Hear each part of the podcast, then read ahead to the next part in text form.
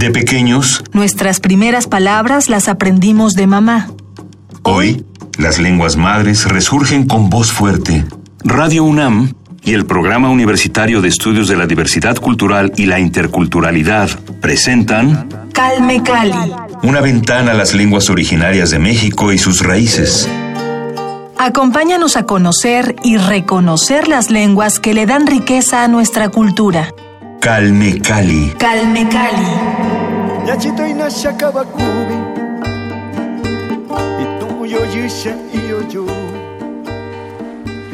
Bapishani iyo kubuyo Karangunskwa. Huchit putimi kwe chingon wiripanda sunchet sesas kumanda kwan.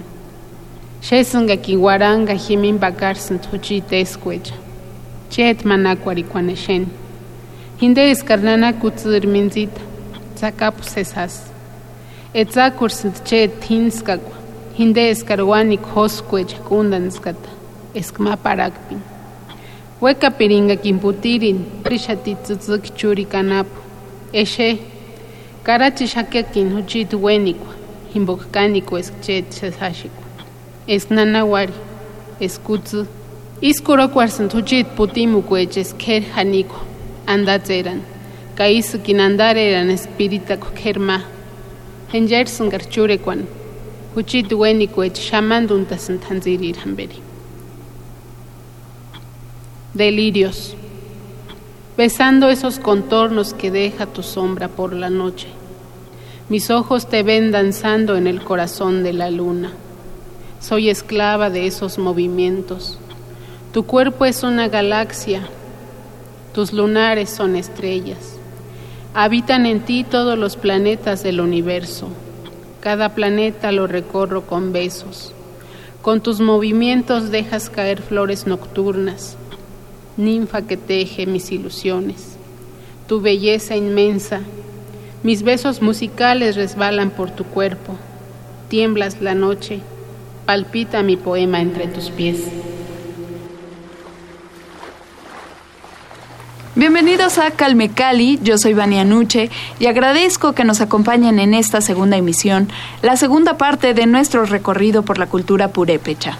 Acabamos de escuchar Delirios, un poema de nuestra invitada Rubí Huerta. Ella es poeta e historiadora purépecha y nos va a platicar sobre el proceso de escritura, cómo ha sido el camino para ella para introducirse en este campo y, por supuesto, sobre los elementos gramaticales de esta lengua.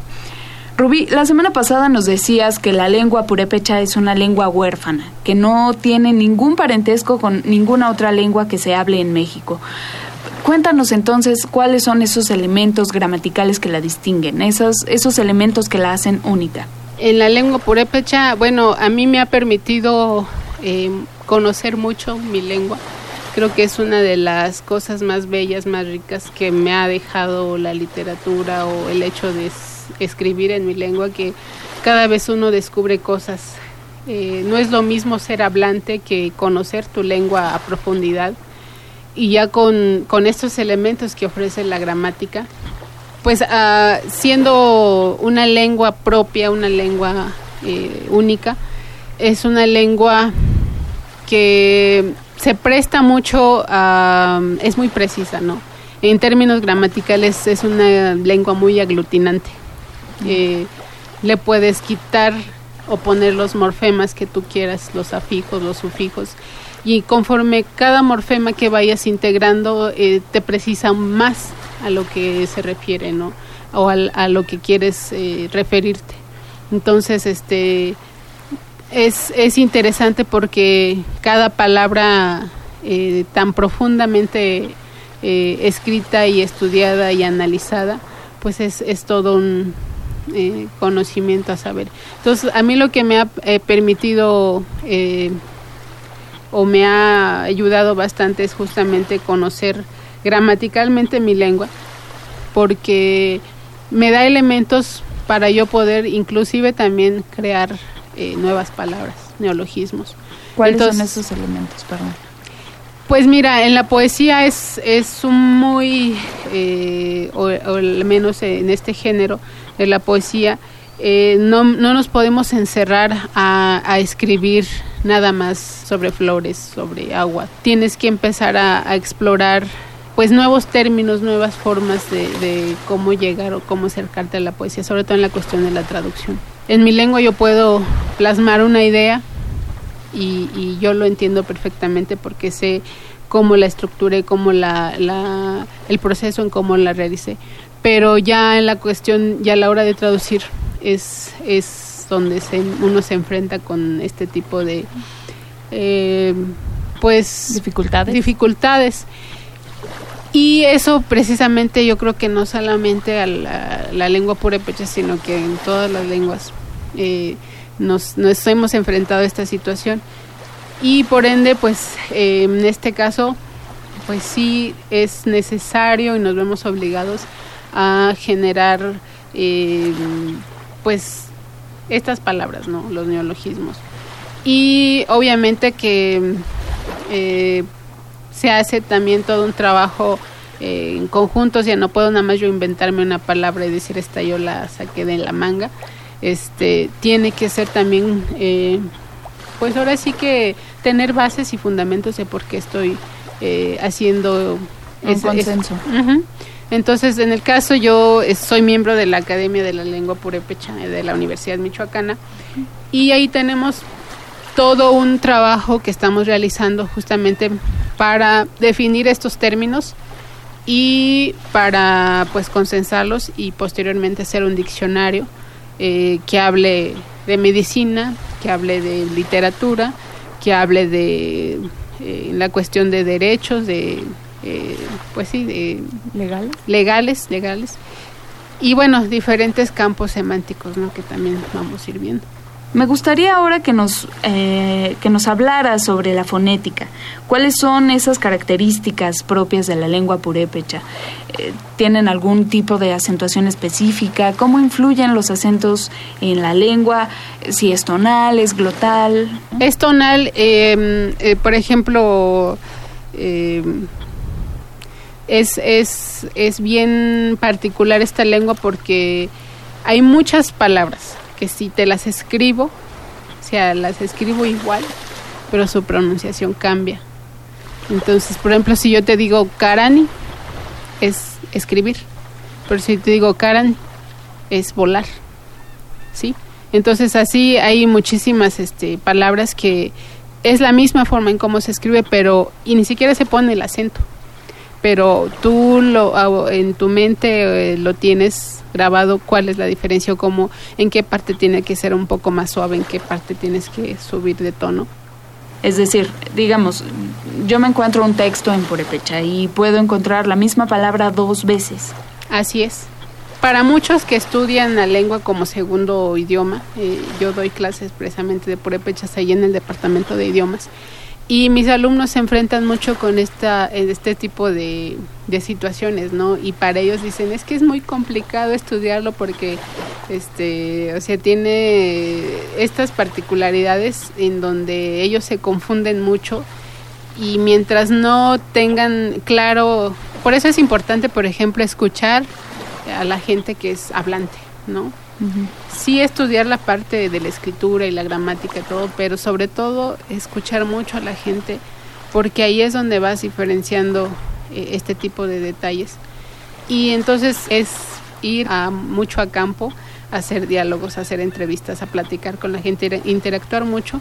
Y creo que eso les ha ayudado mucho a entender un poco más este tipo de dificultades que ya cuando estás como que un poco más en el contexto y pues estudiándolo a más profundidad pues vas entendiendo esos detalles y los vas eh, pues ahora sí que mejorando no pero sí muchos sí dicen que es una lengua muy complicada de, de estudiar.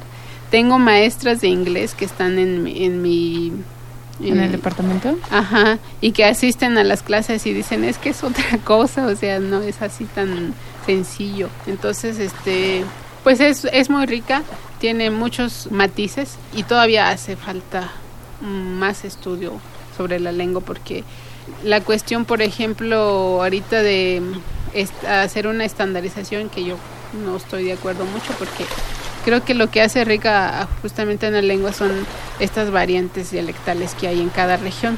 Entonces, muchos lingüistas que llegan y pretenden unificar la lengua, pues no se dan cuenta que, es, que al querer estandarizar o normalizar eh, la lengua y que sea así, lineal, pues como que hace que, la, que las... Se suprimen muchos elementos. Así.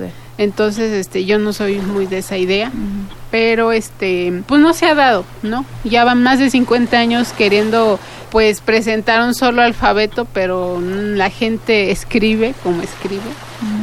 Y en este caso es un, es todo un tema también esta cuestión de, de, que si yo no escribo porque no hay un alfabeto que me digan donde ya es aceptado por la academia, la gente mientras más escriba, más van a ir surgiendo, más van a ir van a surgir cosas y elementos que te den para estudiar más a la lengua.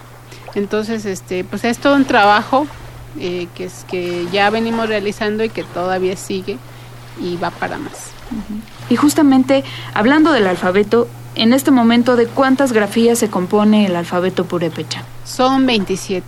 ¿Y hay grafías compuestas? Es decir, eh, que juntemos la D y la L y eso genere una nueva letra. Sí, ¿Y cuántas hay de esas grafías? está la RH, está la TZ, está la NH y está la mm, NG. O sea, entonces serían 27 grafías simples, por llamarlas así, y cuatro compuestas. Y las otras eh, que no precisamente son compuestas, por ejemplo, ahí tenemos la I con sus diéresis y tenemos este la P con apóstrofe, la CH con apóstrofe, aspiradas.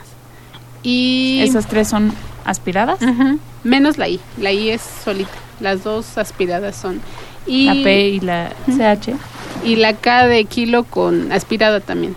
Por ejemplo, para decir eh, queen, eh, pues en- si no es si no existiera esa K aspirada sería queenie, pero ya con la aspiración es queen, así como que sopladito, ¿no?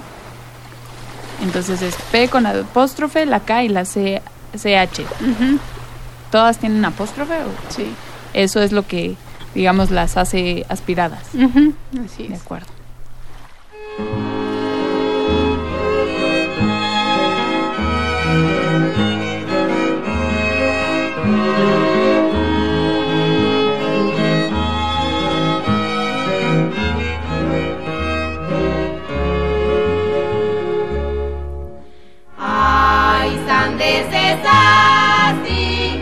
Doronki moradia, dalia urapi, maletrar kukañakia, pakari chuparrosis guanondari santia, para chishurin intensixikia, kamale clarishka, izbanda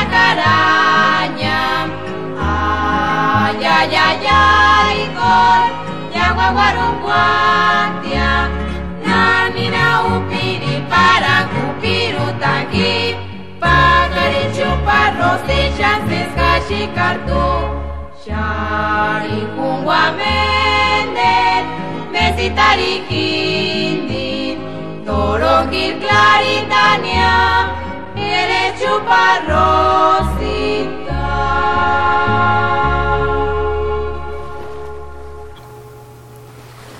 Seguimos conversando con la poeta e historiadora purépecha Rubí Huerta. Rubí, quisiera que nos hablaras sobre las dificultades que has enfrentado tú como hablante de esta lengua, eh, sobre todo desde tu campo de especialidad que es la, poesía, la escritura. Creo que son muchos los retos con, con el cual pues me he enfrentado, ¿no? Y yo creo que no nada más eh, la lengua purépecha ha tenido este tipo de, de retos y dificultades. Creo que todas las lenguas originarias en sí, porque mi lengua eh, es una lengua de las pocas lenguas que no tiene parentesco con otras lenguas originarias de México. Entonces, en ese sentido, eh, nos ha permitido como que sí dedicarnos mucho a la cuestión del estudio gramatical lingüístico y a partir de que se hacen los estudios ya lingüísticos, ya empezar a generar material. Entonces, de los desafíos que hemos presentado o enfrentado, han sido varios. Uno en su momento fue eh, el alfabeto, qué alfabeto utilizar y eh, sobre todo ir empezando a pues a crear esta parte de estructurar bien nuestra lengua, entenderla, comprenderla, conocerla mejor. Entonces ha sido todo un proceso en estos últimos años y creo que todavía estamos por, por superar varias eh, partes y retos pues también son muchísimos. Creo que em, los que nos dedicamos a escribir en lenguas indígenas debemos de ser conscientes que no es algo así de que escribes una obra literaria en cualquier género y que todos te van a leer. Eh, creo que uno lo que busca antes de dar a conocer tu lengua eh, a través de la poesía escrita eh, es que te entienda tu gente, que la gente que habla tu idioma, tu lengua, eh, se sienta identificado, se sienta parte de, de ese trabajo que estás haciendo. En ese caso no tendría sentido escribir en tu lengua si no lo haces con esa intención. Entonces, eso, ese tipo de eh, retos o, o a lo que nos tenemos que enfrentar es precisamente llegarle a nuestra gente que, que adopte o acepte eh, eh, esta forma de expresar, de comunicarse. Y este pues también dar a conocer por qué no tu trabajo ya fuera del contexto y qué es lo que estamos haciendo ahorita mucho de la de- del, del trabajo que hemos realizado pues se da a veces se conoce más afuera que en el mismo contexto. Entonces es un trabajo doble que hacemos porque pues tenemos que hacerlo eh, forzosamente de manera bilingüe Exacto. La, esa necesidad que hay, ¿no? De estandarizar y de homogeneizar a las culturas originarias es una barrera muy grande y, y aún más complicado, es aún más complicado cuando se conjunta con otros desafíos como eh, los prejuicios de género, ¿no? Combatir estos desafíos, sobre todo en una sociedad que pese a los pocos o muchos avances que ha habido en la materia, sigue siendo una, una sociedad ampliamente machista, ¿no? ¿Cómo has vivido tú esta situación? ¿Cómo te has enfrentado a, a combatir estos prejuicios de género, el, eh, esta lucha que tienen las mujeres como para incluirse en un mundo machista? Cuéntanos, por favor, cómo ha sido tu proceso de inserción en el terreno de la escritura. Eh, creo que mm, uno a veces eh, no decide en qué momento, ¿no? Creo que son muchas etapas las que uno va viviendo. Eh, yo siempre he dicho que uno escribe desde el exilio. Y cuando digo que uno escribe desde el exilio es la gente, sobre todo el papel de la mujer indígena en las comunidades, no te permite a, a tener o una libertad así abiertamente de escribir. La función que tú cumples en tu comunidad, en el contexto, en la familia, es muy, muy este, marcada. Entonces, como mujer, tú tienes otras obligaciones. Eh, a ti te educan en tu casa para, pues, ser una buena mujer, aprender a bordar, aprender. Y eso no es una cuestión así de machista, ¿no? De que uno no tenga que aprender otras cosas, sino que en el contexto en el que uno vive sabes la función que tiene la mujer y sabes que tu obligación o tu, o tu la manera en cómo haces comunidad y cómo haces eh, tu trabajo, tu papel como mujer, pues rompe con todo este, con esta cuestión de, de decir yo voy a ser escritora. No puedo decir que yo escribía desde chica porque en primero, en primer lugar, en mi pueblo no había bibliotecas, no contábamos con libros, entonces era muy difícil acceder a la, a, um, no contábamos más que con libros de texto gratuitos, entonces no había como que mucha apertura a leer libros, menos poesía. La única poesía que yo conociera cuando me decían tienes que recitar el día de la bandera y tienes que leer este poema. Entonces no había como que un conocimiento amplio de qué era literatura, qué era poesía, qué era novela. Y estuve hasta en la secundaria, hasta en la prepa en, en mi pueblo y ya posteriormente eh, migro a la ciudad de Guadalajara. Y muchas veces cuando estás en tu comunidad, en el contexto, no alcanzas a ver más allá. no alcanzas a ver que hay otras formas de ver el mundo, otras formas de expresión, otras maneras de, de pensar, sentir y vivir. Entonces eso para mí fue un gran reto porque me fui a vivir allá y fue todo un proceso de reencontrarme, de reivindicarme, de voltear a ver lo que tenía, lo que soy y de cómo podría yo a través, de qué manera podría estar cerca o sentirme cerca de mi comunidad. Una de las maneras en como yo empecé a escribir fue precisamente porque no tenía con quién platicar. En una ciudad como Guadalajara, pues todo era en lengua castellana y la única manera que podía platicar con mi familia pues era por teléfono. Entonces eh, empecé a escribir, empecé a, a comunicarme, empecé a expresarme, empecé a sacar todo lo que sentía en mi lengua. Y obviamente que no sabía escribir en mi lengua, escribía por las patas. Entonces eso fue también todo un proceso. Uno es hablante, pero a veces no te enseñan, no te alfabetizan para que escribas o leas en tu lengua. Entonces, pues era un ejercicio de terapia más que nada, ¿no? Un ejercicio de autoconocerme, conocer mi lengua más a profundidad.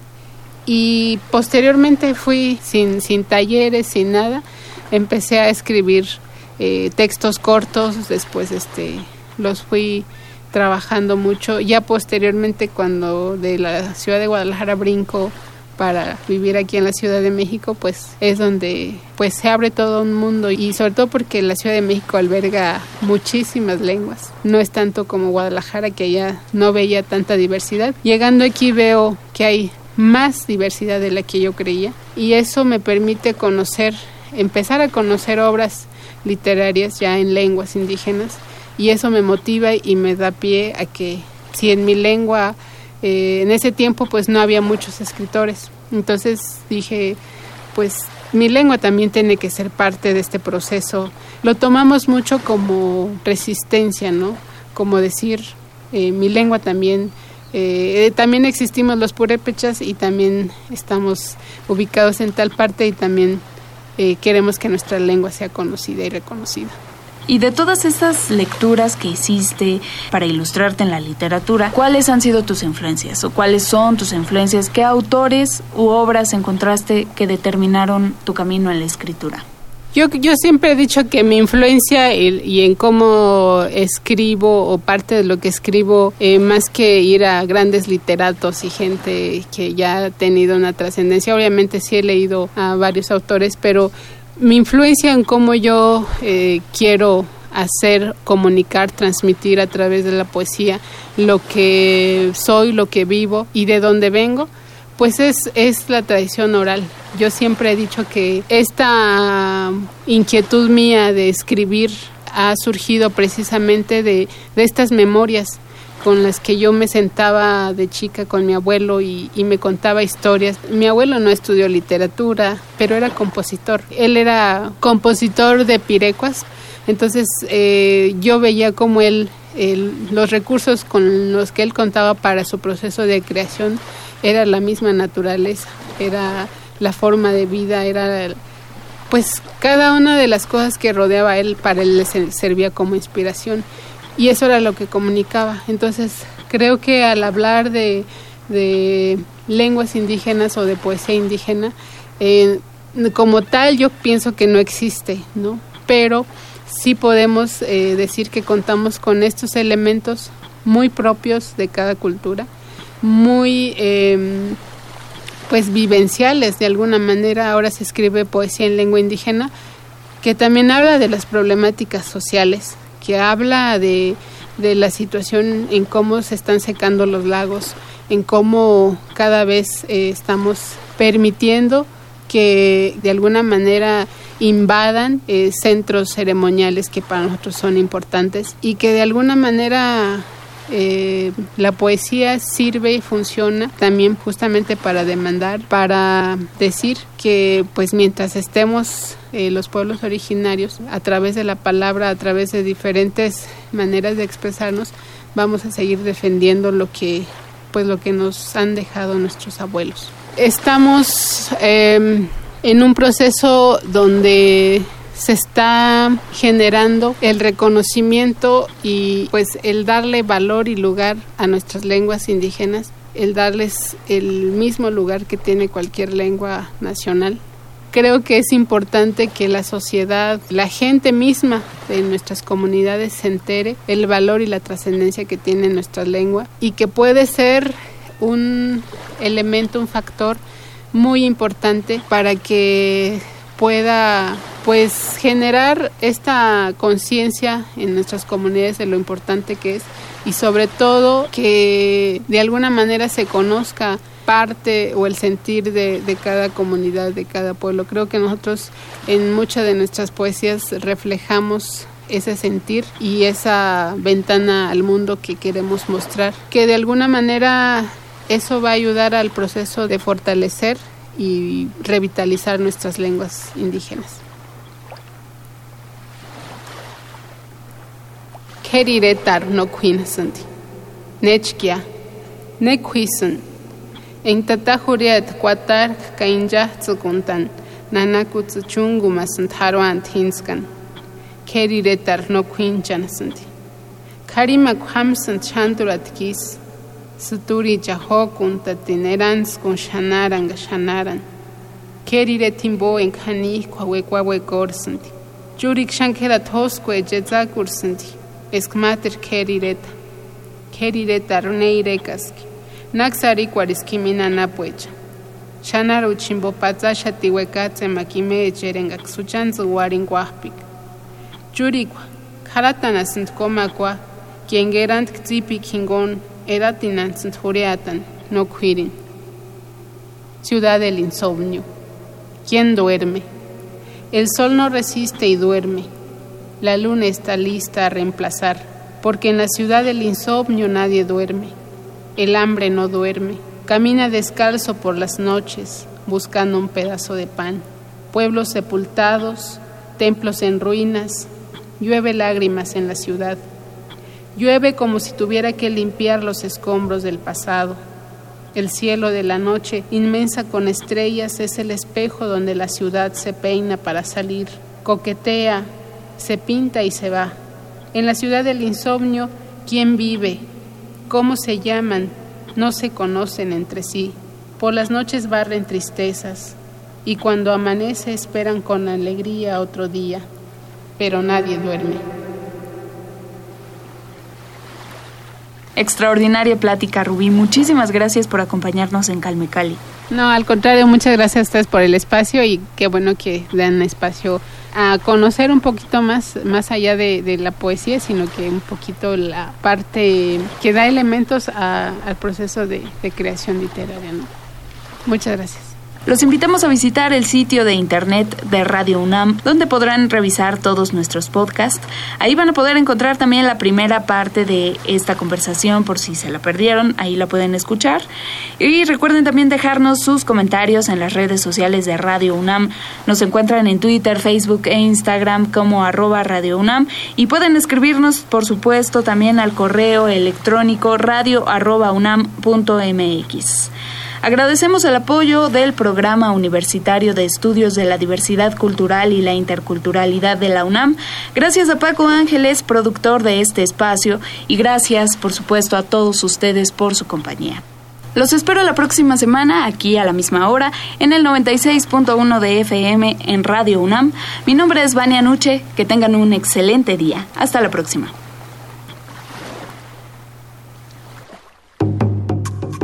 Radio UNAM presentó Calme Cali.